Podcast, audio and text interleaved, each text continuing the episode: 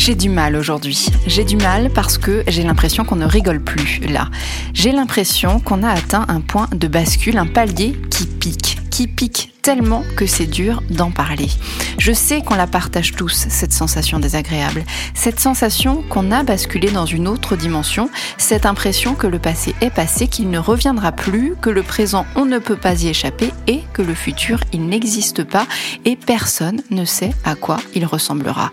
On se surprend au détour d'une conversation à dire dans la vie normale, enfin avant quoi, enfin je sais plus. On perd nos repères, on a perdu tous nos repères et on n'en a pas construit d'autres. Il y a des enfants qui ont peur des gens maintenant.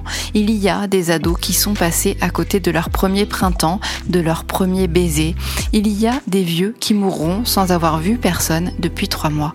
Alors évidemment, oui, on va s'en construire d'autres, des repères, mais il y a dans l'air cette angoisse. Et si ça ne s'arrêtait pas?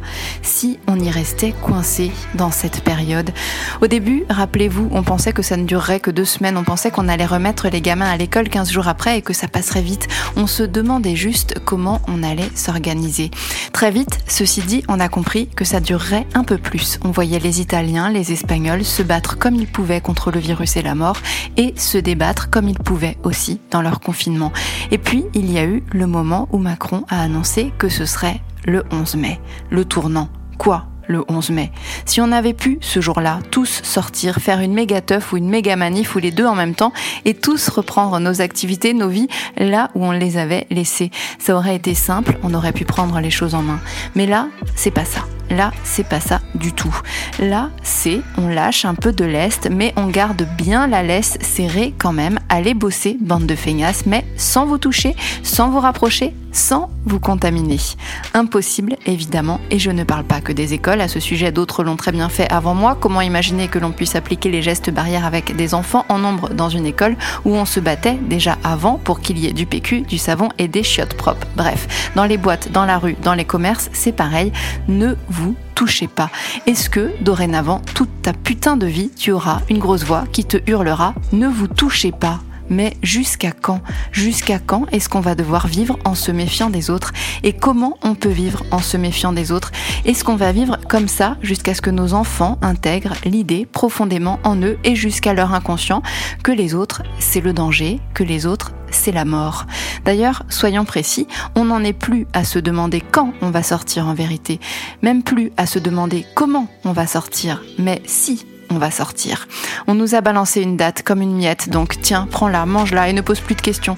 Et après, qu'est-ce qui va se passer ce jour-là Pas de bar, pas de resto, pas de club de sport, pas de musique, pas de jardin public, pas de loisirs, pas de culture, pas de concert, pas de festival, pas de spectacle, pas de plage, mais le boulot, oui, allez bosser et rester chez vous. C'est la version métro, boulot, dodo, mais imposée à tous sans possibilité de broncher.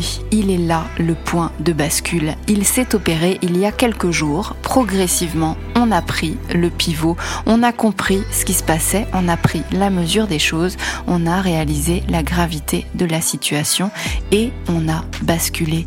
On a compris qu'on était entré dans une nouvelle ère, une ère qu'on n'avait pas vu venir et qui nous a tous fauchés en pleine course, une ère qu'on n'avait pas vu venir et qui nous a tous séparés les uns des autres.